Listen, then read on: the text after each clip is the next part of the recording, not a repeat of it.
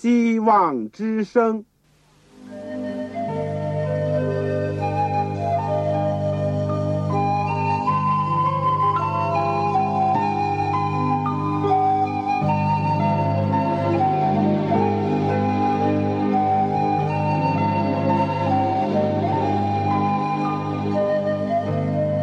各位听众朋友，各位弟兄姐妹，欢迎您收听信徒培训这个节目。教会的兴旺，不单表现为人数众多，更要求教友的素质好。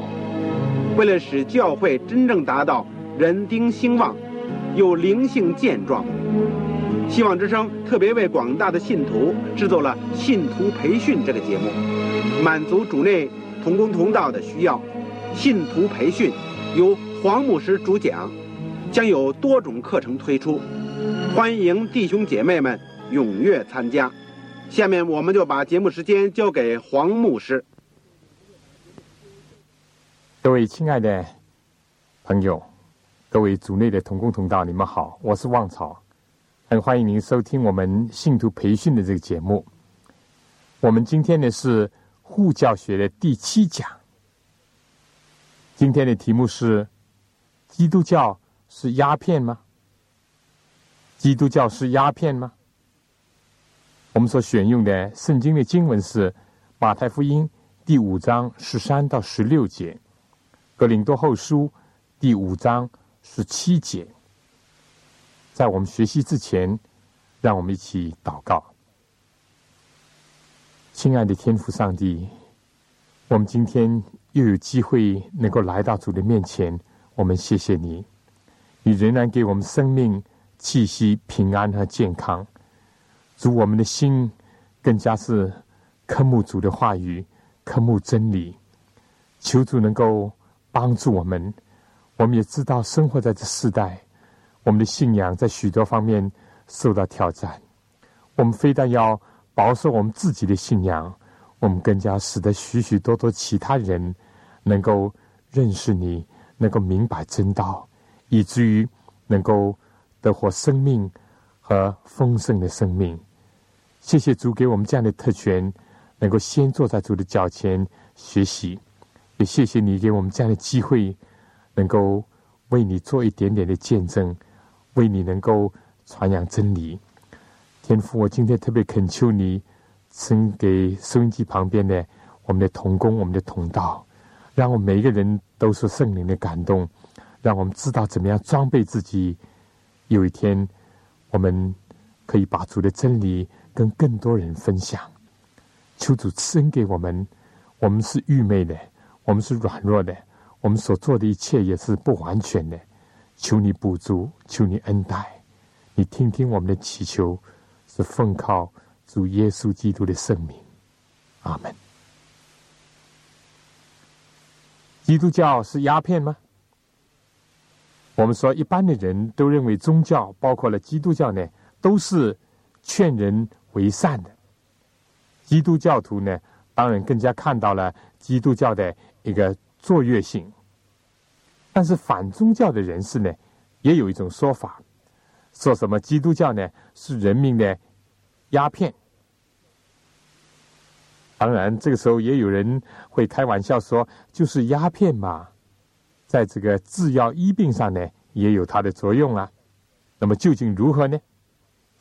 我想，不同的价值观呢，肯定会对事物呢有不同的评估，而每一样事物的价值呢，往往可以从这两个方面来衡量，就是说，有了它有什么好的作用和效果，没有了它，又显得。如何的缺乏？今天我们就来探讨一下基督教在人类以及历史社会当中所起的作用。第一问题，我想先要消除几个误会和几种误导。第二呢，看一看这个基督教从它诞生直到今天所做的一些主要的贡献。第三呢，基督教在历史当中的。缺陷、污点，以及造成这些的原因。第四，基督教最大的贡献，就是在基督里面创造了新人。好我想，我们先谈第一个问题，就是对基督教的几种误会和误导。首先说，基督教是洋教，这是一个常常听到的一种说法。如果这里所讲的“洋”是从这个地理的概念来讲，是指着外国呢？当然，这句话不能说有错。但如果有人说这里的“洋”是指着西洋、西方来说呢？这就是误解，或者是缺少这方面的知识了。我们说，近代的基督教的新教，在一八七零年固然是从英国传入了，但基督教的发源地呢是在亚洲，而不是在欧洲，更非在美洲。如果一定强调地理概念的话呢，我们说中国除了孔儒和道教呢是本土的。佛教呢，就是从印度来的；回教就是伊斯兰教呢，是从阿拉伯国家来的。但为什么我们这个中国人传统上呢，都不这样的来看待佛教呢？最多说，我们说从西安这个碑林的大秦景教碑的记录来看呢，基督教也只是在第七世纪从波斯。也就是中东或者从西亚传来的罢了。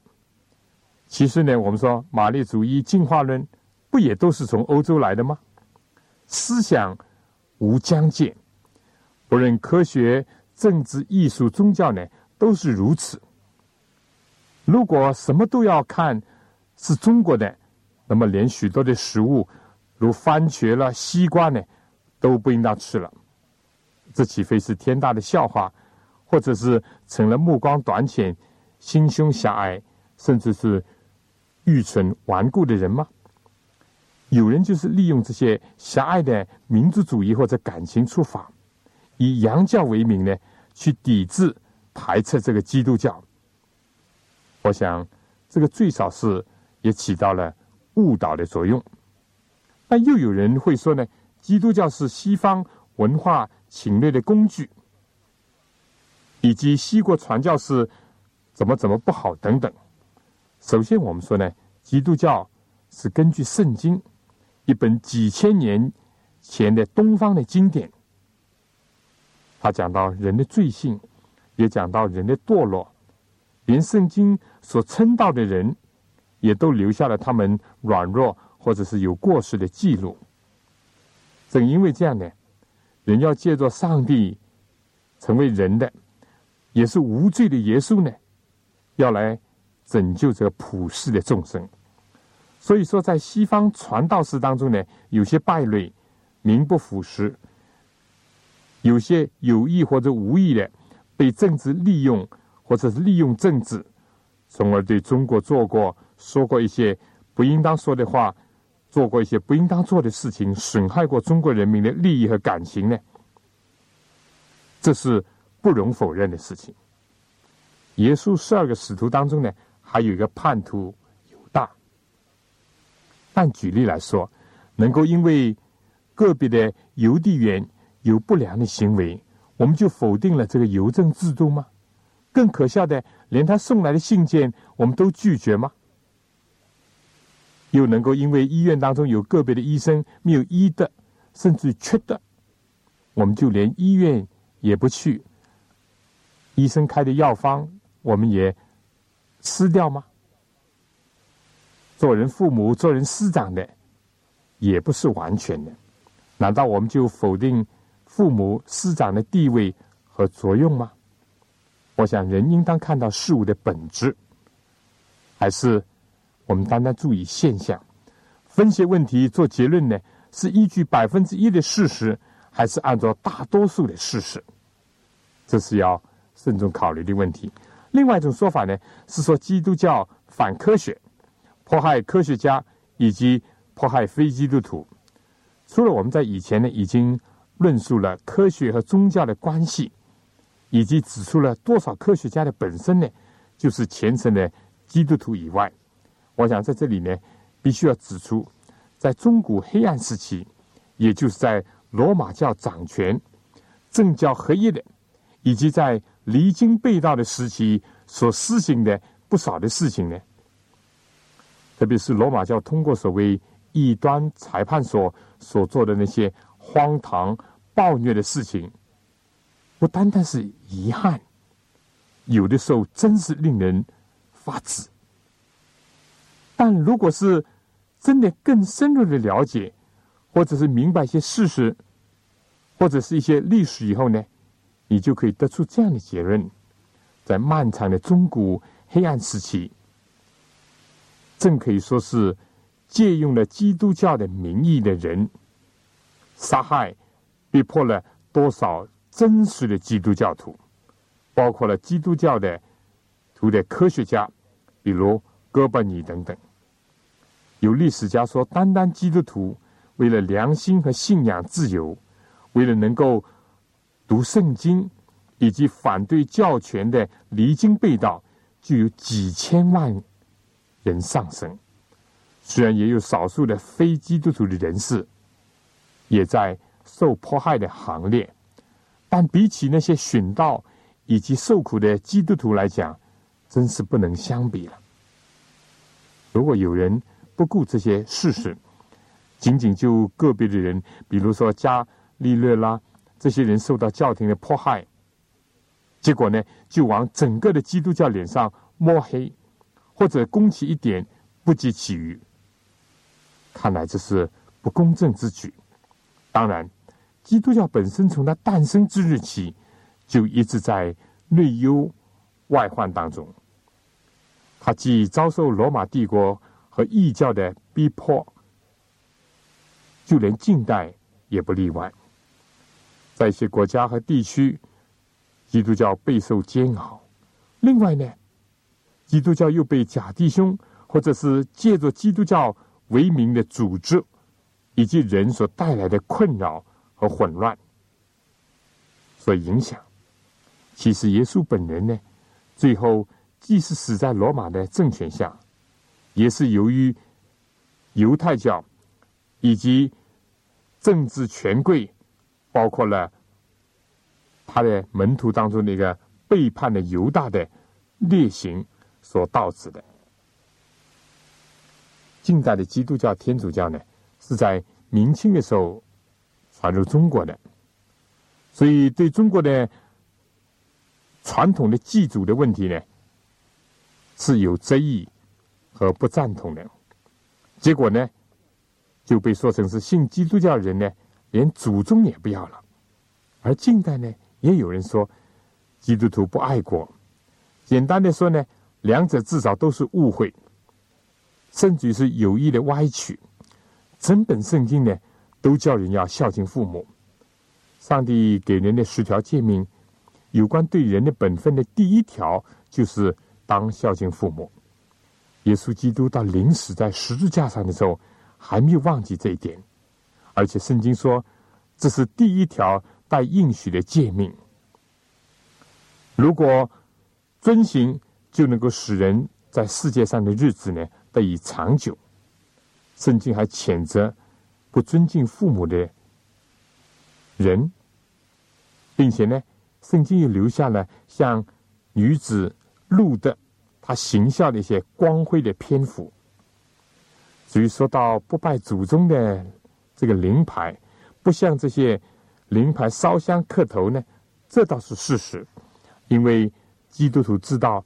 行孝是要在生前，而不是在死后哭灵钱，因为他们从圣经知道呢，活着的人必死，死了的人呢毫无所知。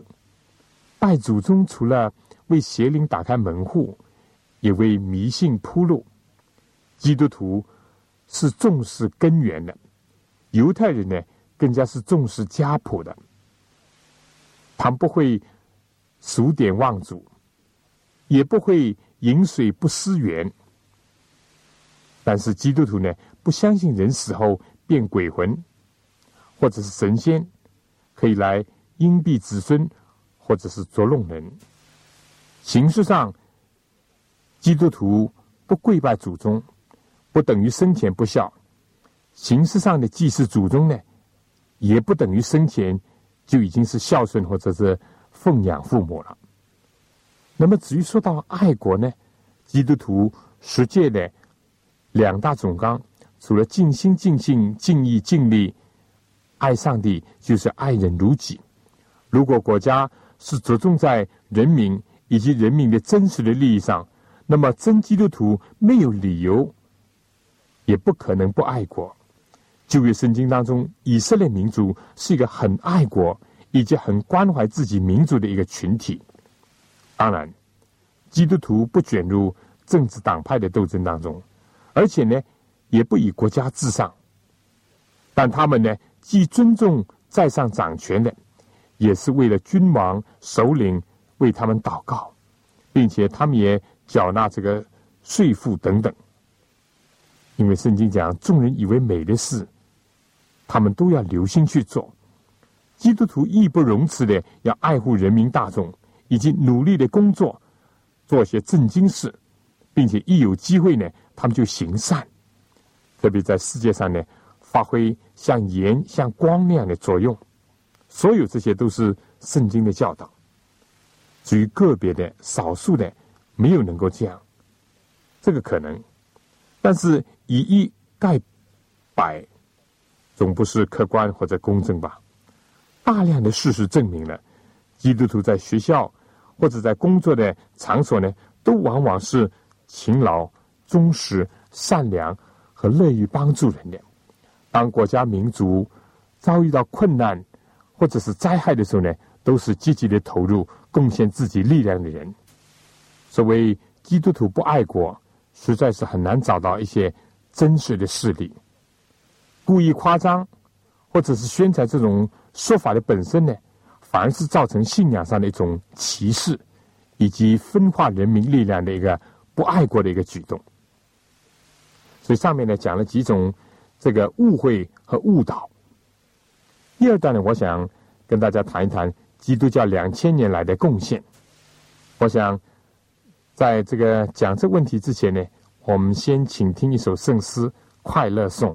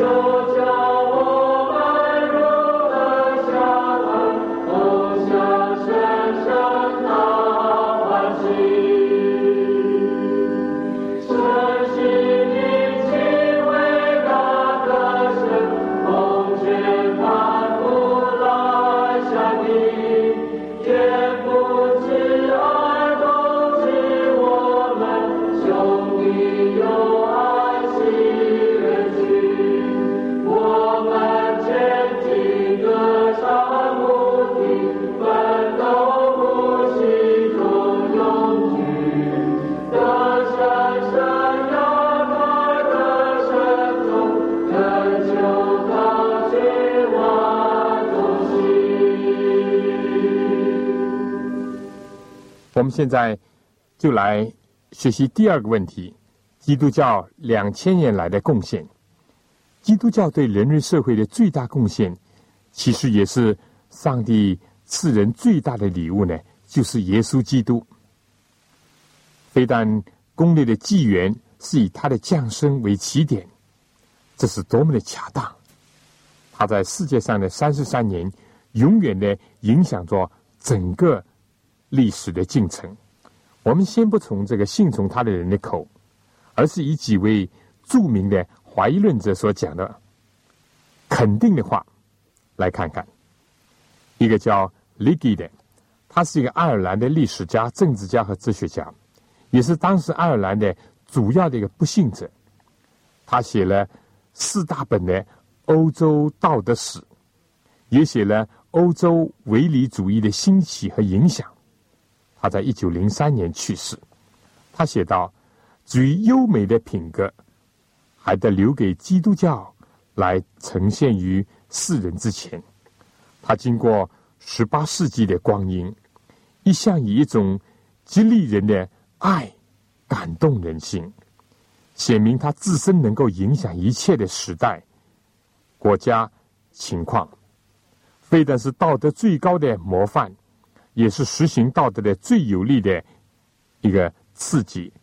而且已经发出如此深远的影响，以致我们确实可以说，耶稣短短三年的忙碌的生活的记录，在革新以及软化世人的工作上，他的贡献还大过哲学家一切的论文和道德家一切的忠告。在今天对付犯罪的问题。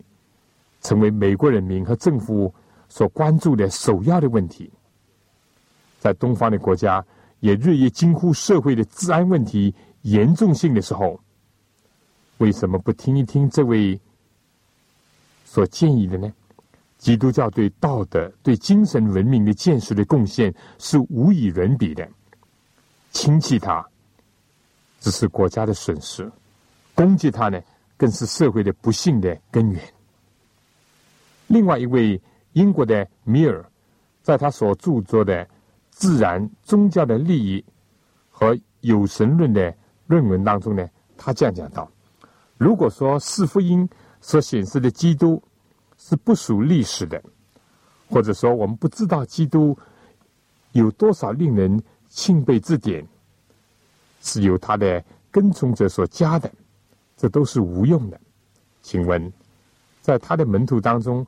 或者他们所得到的随从者当中，谁能够发出耶稣所讲的话，或者想象福音书当中的生活和品性呢？当然不是加利利的渔夫，也当然不是圣保罗，他的品性和爱好是决然不同的，更加不是早期的基督教的作家。等到这种卓越的天才。与世上历来最大的道德改革家，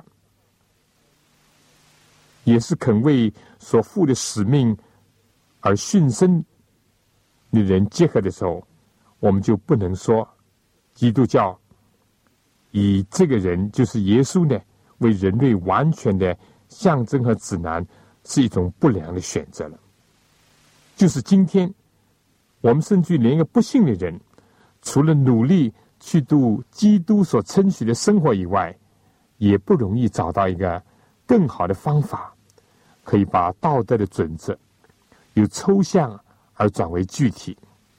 我们知道，米尔是一个经济学家、哲学家，他写了许多的散文，讨论人生的哲学问题，也是当时一个著名的不信宗教的人。他居然讲出这样的话。说基督的言行是道德的准则和化身。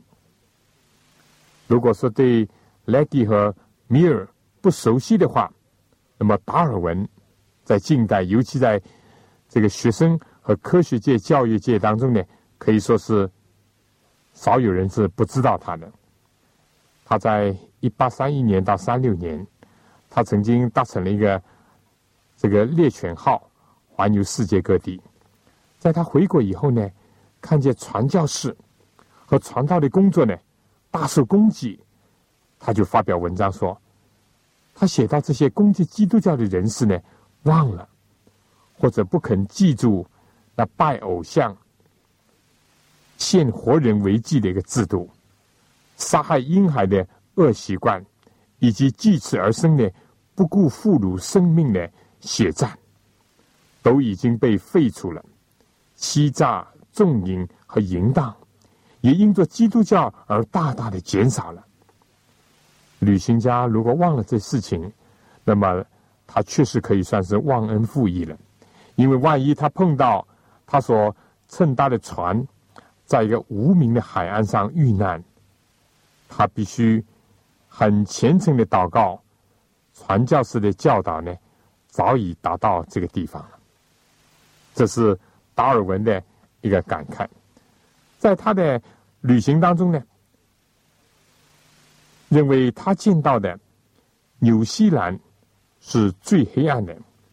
现在达尔文写道：传教士的教训可以比作魔术师的棍棒。如今纽西兰人也盖房屋、装门窗、种田地，甚至于也嫁接树木了。另外，达尔文又讲，因为基督教的普及及南海各地所造成的进步和改革，在历史的记载上或许占有特德的地位。这是在他的科学研究记四百十四面、四百二十五面、五百零五面所讲的，就是说，纽西兰，也就是今天的新西兰了，成为文明先进的国家呢，实在是得力于。基督教的贡献，它不仅仅在精神文明的这个建设上，甚至在物质经济的繁荣上呢，也同样能够做出贡献。传道以及和传道相辅相成的教育、卫生工作，为许许多多近代的国家和民族呢，带来了发展和新面貌。那么我们再提一个人，就是和达尔文呢几乎是齐名的这个赫胥黎。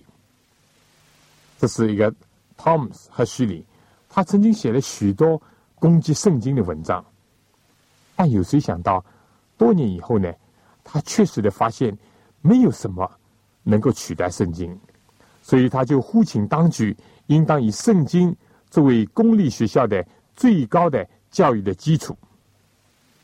在一八七零年十二月的《现代评论》当中，他写道：“我一向是赞成世俗教育的，也就是所谓非宗教的教育。但我也必须承认，我不知道在这种众说纷纭的时代，除了用圣经以外，还有什么实际的方法可以保持我们宗教的感觉，也就是人类行为的一个主要的根据。”非基督教的道德家是缺少生气和色彩的，是把全部的圣经拿来，把一般批评家所指摘的做一番严格的删除。这位赫胥黎他说：“就算是让那些非基督教的道德家这样做的话，这样来对待圣经的话，结果呢，在圣经里面所剩下的呢，还有。”巨量的道德美和庄严，在另外一本他所写的《科学与教育》第三百九十八页当中有这样的一段：试问，除了圣经以外，还有什么书能够如此的感化儿童，使他们觉得在那广大的历史行列当中的每一个人物，如同他们自己一样，不过是补充两个无穷时代中间隔时期的片刻，而每一个人呢？得福或者是受咒诅呢，是在于他对行善和恨恶罪恶的努力。这是他对圣经的评价。今天的美国的教育以及道德的败落的光景呢，再一次的从反面呢见证了，当圣经被排除在学校以外，会有什么恶果？尤其是对儿童来讲，更加是明显。多少人成长为没有道德脊椎的，至少是道德脊椎弯曲的人。我们再来看一看基督教这个发生发展的第一页，当拿撒勒的木匠自称为人子，也是神子，把天国的福音和真理带到人间，以耶稣的浩如日月的圣洁的人生和饱含真理的。千钧之力的言语来净化这个污浊的世界的时候，并且耶稣以他的牺牲来挽回人所失落的上帝的形象。当时他被邪恶的联盟置于死地，惨痛的羞辱的死在十字架上。一时之间，他的门徒四散。这是从人看这个新兴的教师以及。他所创造的事业呢，好像昙花一现，又像夜间的烟花一样，转瞬就消失了。谁知道，在基督复活以后，在五旬节圣灵配降以后，教会好像雨后春笋，茁壮成长，到处流传，成为一个排山倒海的力量，震撼了古罗马的城头。朱利安大帝，他想。重振异教以及扼杀基督教的计划呢，失败了。那个时候呢，有个皇帝的随从在镇压基督教的高潮当中呢，对一个基督徒这样讲：“拿撒勒的木匠现在有什么可做的呢？”当时基督徒回答道：“他在为你们的皇帝钉制一个棺木。”过不久，我们知道朱利安大帝在战争当中呢，受到。重伤，从马背上呢坠落在地上。他抓住了那个染着他鲜血的一把泥沙，撒向天空，而且无可奈何的喊道：“加利利人，你赢了！”基督教在逼迫当中前进，但基督徒寻道者的血呢，成了真理的种子。渐渐的，异教罗马以及。以后就是瓜分罗马帝国的蛮族呢，都相继的规划了基督教。十字架的酷刑，日后因着曾经有耶稣死在其上而被废除了。那残酷的刑具呢，成了光荣的标记。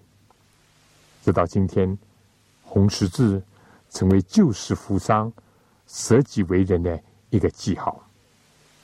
我们再说。斗兽场的惨剧呢，也因着耶稣基督的十字架，因着基督教而终止了。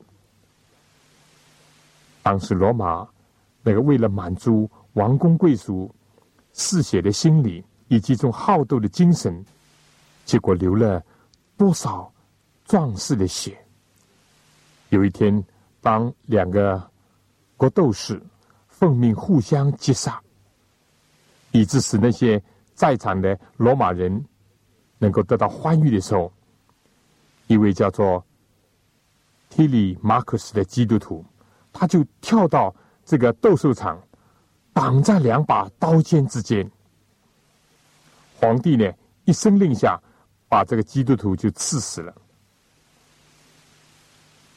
当时呢，斗兽场一片的惊喜，基督徒的壮烈牺牲，使全场的人。羞愧而离席。一个人的死，挽回了多少人的生命？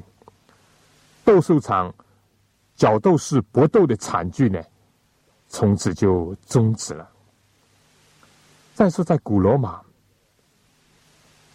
做这个子女的，可以被做父亲的所鞭打、去世，或者包办他的婚姻，以及替他解除婚约。甚至于，也可以把他卖作奴隶。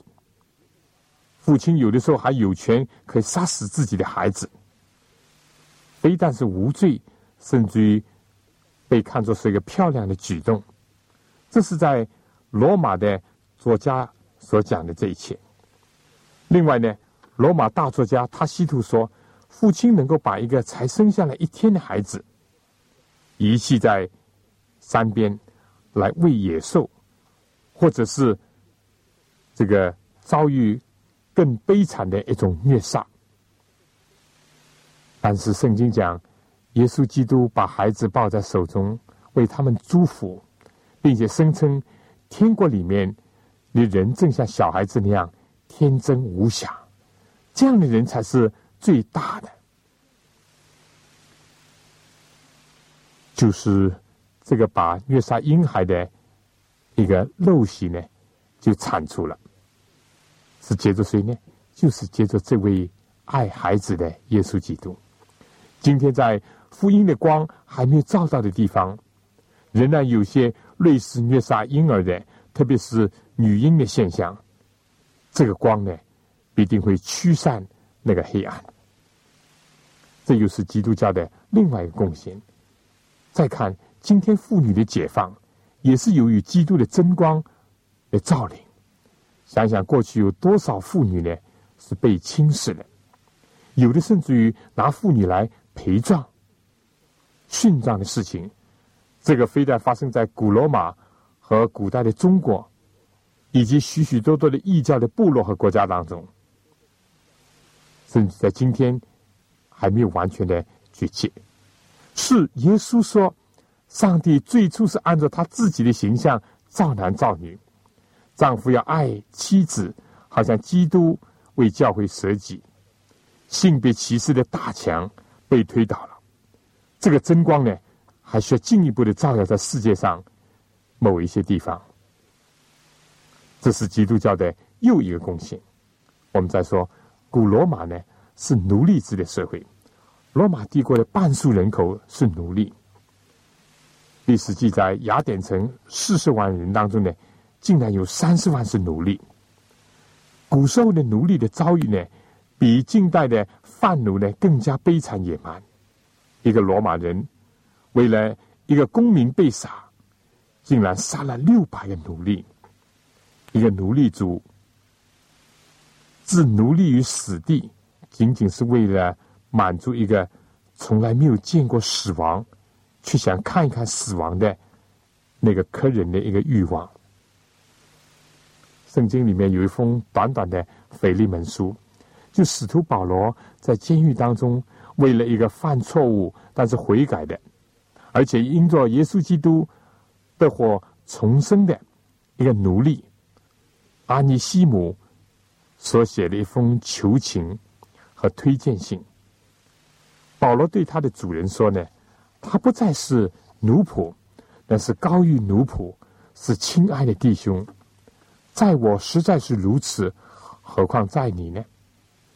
这也不拘是按照肉体说，是按照主说。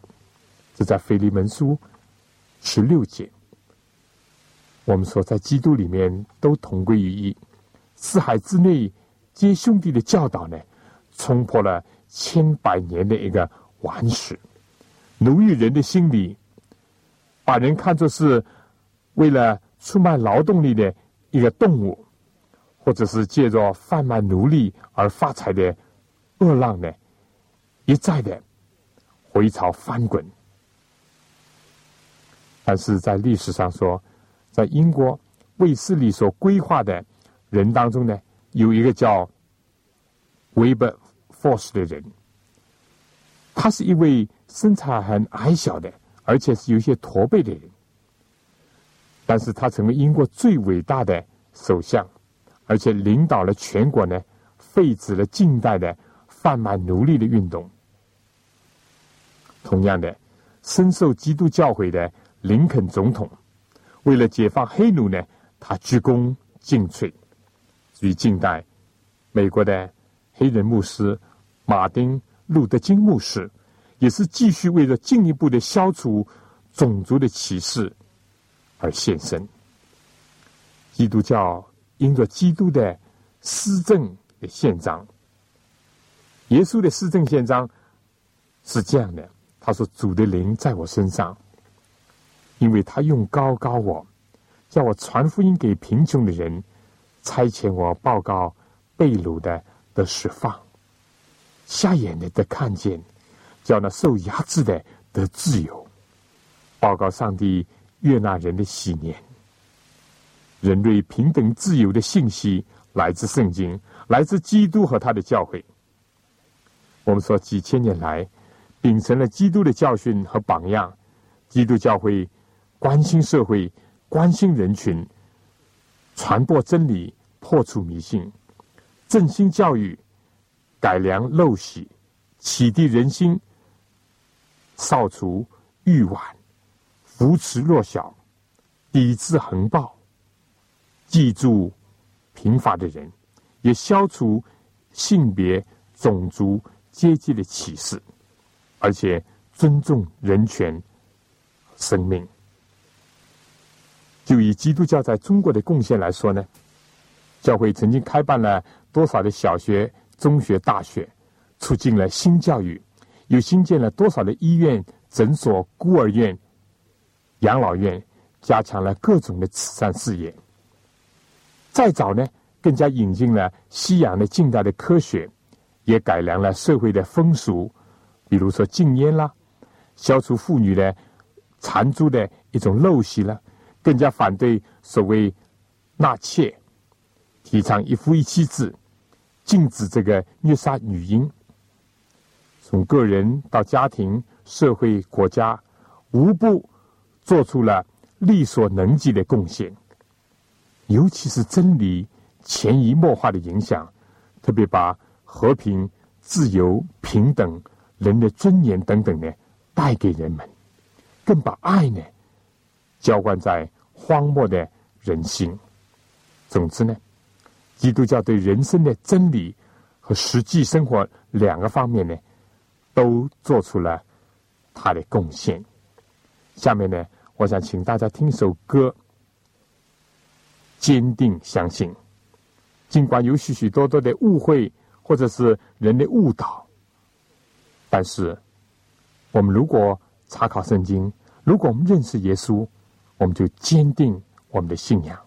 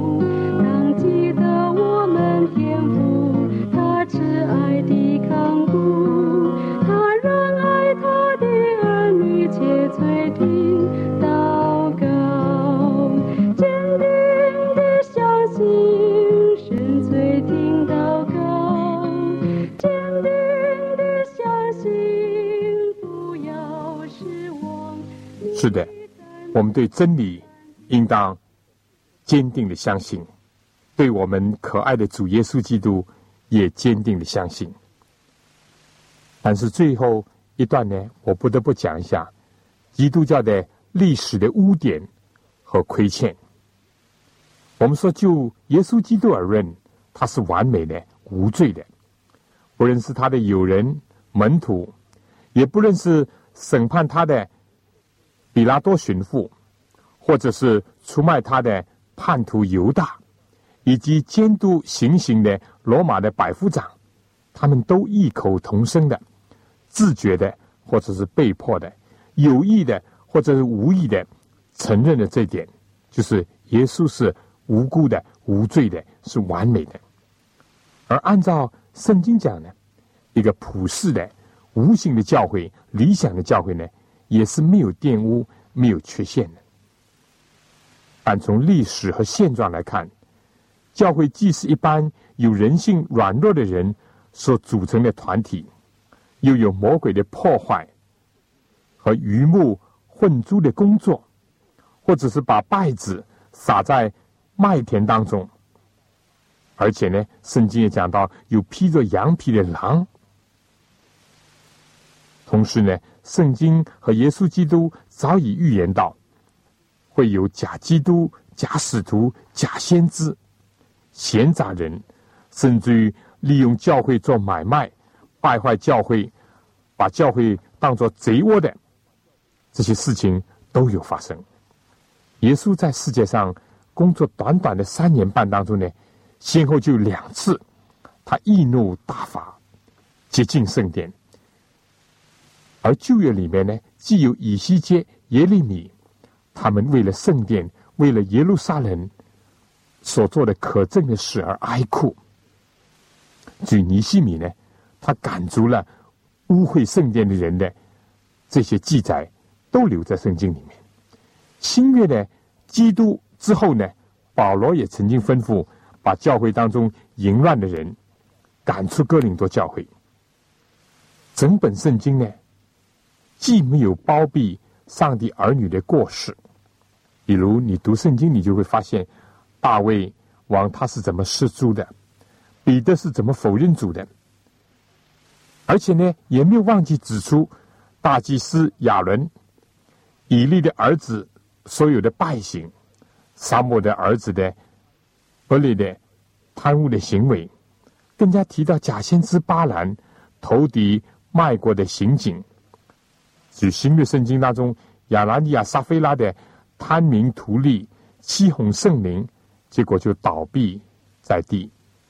这样看来呢，在历史的进程当中，在教会的记录里面出现有这样那样的问题呢，不足为奇。善恶的斗争呢，正越演越烈。有真呢，就有假；道高一尺，有时呢，魔高一丈。上帝做工，魔鬼就狗急跳墙，加紧的反扑。我们也不可以否认，中世纪罗马天主教由于离经背道，而做出了大量令人感到遗憾痛心的事情，以致形成了中古黑暗时期。但像前面所讲的，真教会。真基督徒呢，是首当其冲，备受了许许多多的艰辛和苦害。至于近代的基督教传教史当中呢，也有少数假借着传教为名，或者不自觉的为自己的国家呢，做了一些损害中国和中国人民感情的事情。但如果一叶障目，以点带面，以恶。传恶、夸大歪曲呢，那也同样是经不起历史的考验，也得不到人心的共鸣的。少数人更加是由于误解或者是恣意的毁谤基督教。当然呢，这就像圣经所讲的，在日光之下呢，没有什么心事。现在有的，从前已经有。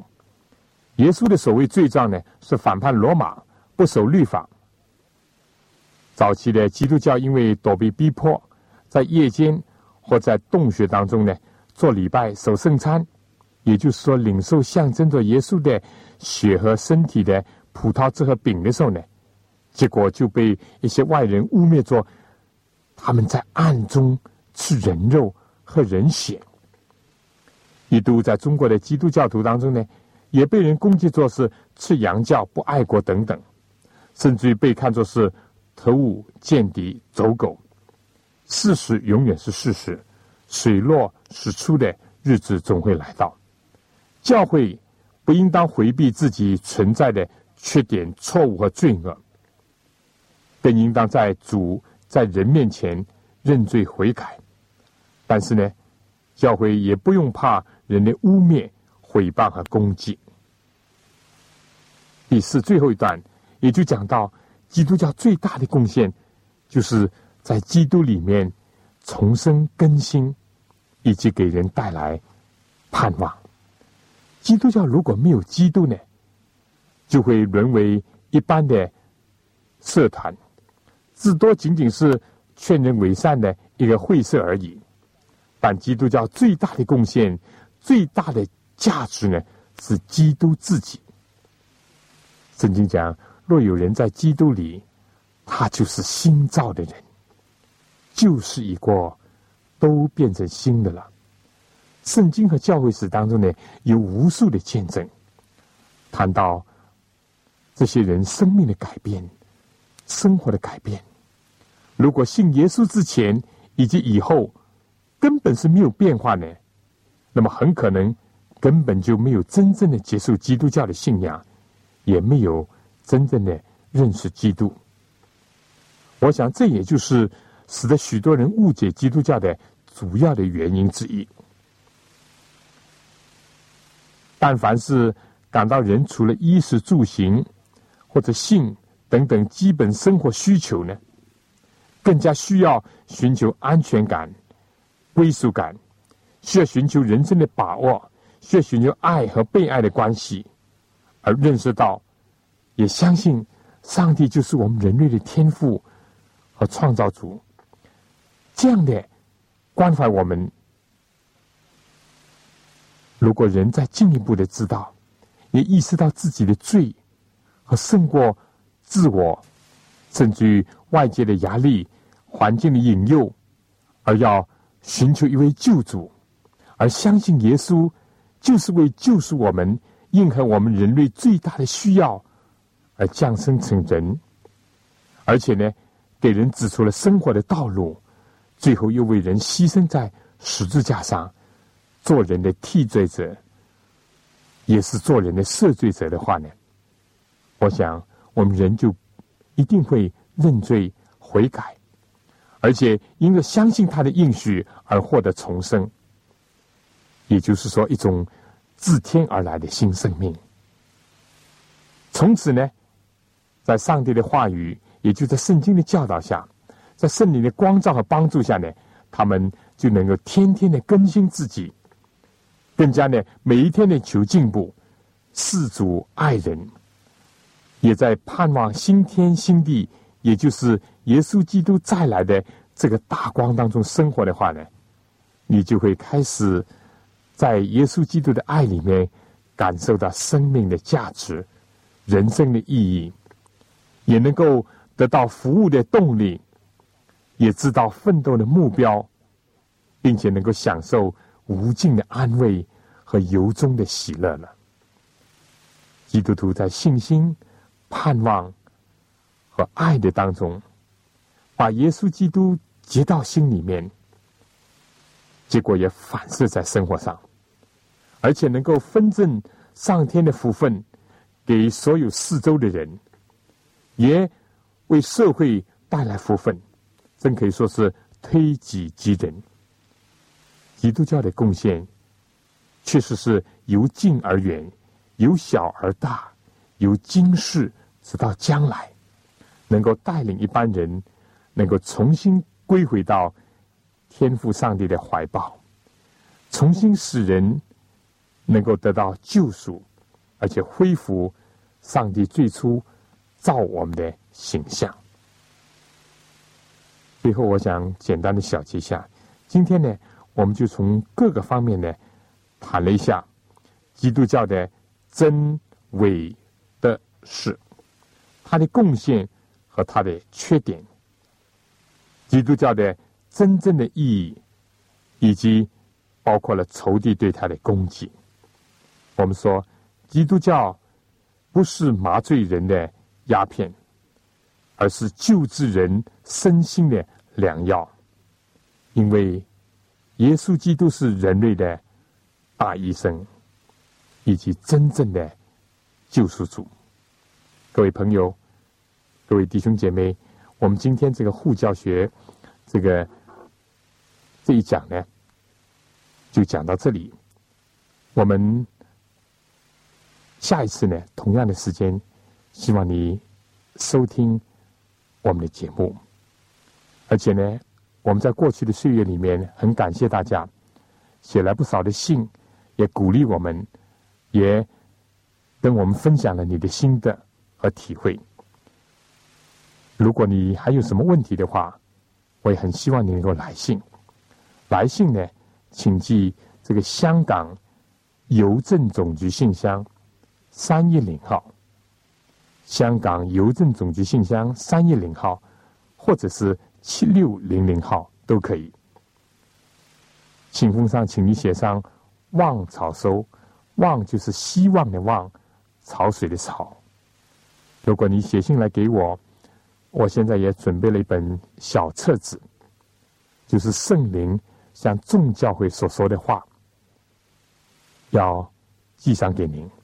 如果你来信，而且注明要这小册子，我们一定尽快的请我们的同事把这本小册子寄到你的手里。所以，我们同样的时间，希望你自己也介绍其他的朋友或者弟兄姐妹一起来收听这节目。在我们护教学的。这门课结束以后呢，我们还有好几门课，所以希望大家不断的为我们祷告，也不断的给我们提供宝贵的意见。好了，今天就到这儿，下次再见。